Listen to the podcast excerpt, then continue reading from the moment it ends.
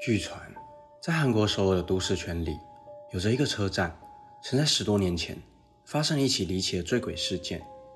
一名男子在撞见一个神秘女子后，便离奇身亡。此后，每到了深夜，这个车站便有了抓交替的传闻。大家好，我是希尔，今天就要和大家解说韩国一起神秘的都市传说——玉水车站的神秘女子。玉水车站于1985年正式启用，是首尔地铁三号线和金原线的转乘站。这两千年以来，每天平均都有两万名乘客在此进出。而就在这样一个人来人往的车站里，存在着一个恐怖的都市传说。故事发生在2009年2月14号，约莫清晨五点，一名男子进到了玉水车站，准备搭车回家，但由于时间太早，地铁还没有发车。月台里头更是一个人影都没有。男子便坐在后车的椅子上，划着手机，等待发车。等待的时间总是如此漫长。男子看着论坛上文章，打发时间。突然间，一个尖锐又诡异的嬉笑声传了过来。他转头一看，一个披头散发、穿着长裙的女子，像是喝醉酒般，在月台上跳着诡异的舞。男子不屑地笑了。他心想：这女的八成是喝到了天亮。正发着酒疯，于是他随手在论坛上 po 了一篇帖子。我现在人在玉水车站，看到一个像是嗑了药的女子，而许多网友也抱着看戏的心态留言：长得好看吗？快点拍张照来看看啊！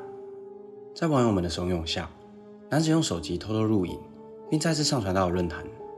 身材不错呢，哈哈，笑死我了！看不到脸啊，看来这批货很纯呢。不知道等等会不会不小心晃到铁轨里。男子和网友们隔着荧幕，在论坛上一起嘲笑着该女子。突然，一声巨响传来，吓得男子差点摔了手机。抬头一看，那名女子正用头猛烈地撞着墙壁。男子感到有些害怕，但他还是先拍照录影，并传到论坛上跟网友们分享。那个女的撞墙了！我的天哪，还流血了！我该过去关心一下吗？不太好吧，先报警吧。还是赶快离开车站回家比较好。原不在车站就是要回家，哈哈。有的网友劝男子赶紧离开，有的人则一副事不关己的心态。这时，有一则网友留言，让大家感到一阵毛骨悚然。看了你刚刚传的影片，我觉得不太对劲。这女的应该不是在跳舞，感觉像是有某种力量挣脱着她，并不停的伤害她。其他网友也跟着附和，这么一说，是鬼喽。一大清早的看得到阿飘吗？别胡说八道了吧！人在现场的男子听完后也觉得十分诡异，但当他注意到周围突然变得异常安静时，才发现那名诡异的女子竟然消失了。他告诉网友们，那女的不见了。什么？真的被鬼拐走了？该不会掉到铁轨下了吧？我去看一下。这是男子留下的最后一句话。之后。男子便再也没有回复这篇帖子。当天早上，新闻台播报了一则新闻：行进玉水站的第一班地铁发现有一对男女倒卧在铁轨上，但一来不及刹车，两人双双丧命。警方来到了现场调查，本以为这是一件情侣殉情的普通案子，但直到深入调查后，才发现两人是陌生人，毫无任何关系。而当时在论坛线上的那些网友。看到这则新闻以后，也感到了一阵寒意。难道说玉水车站真的有某种无形的力量，将两人推向了铁轨？而两人的死，至今仍然是个未解之谜。每次为了制作影片，我都会搜寻许多资料。而奇怪的是，二零零九年，网络已经十分发达，但不管我怎么搜寻，都找不到当年男子所发的那篇帖子。也许过了十多年。当年那个论坛早已关站，但相信许多网友也很好奇，如果真的发生过如此轰动的事件，为何就连玉水车站当天的监视器画面也找不到？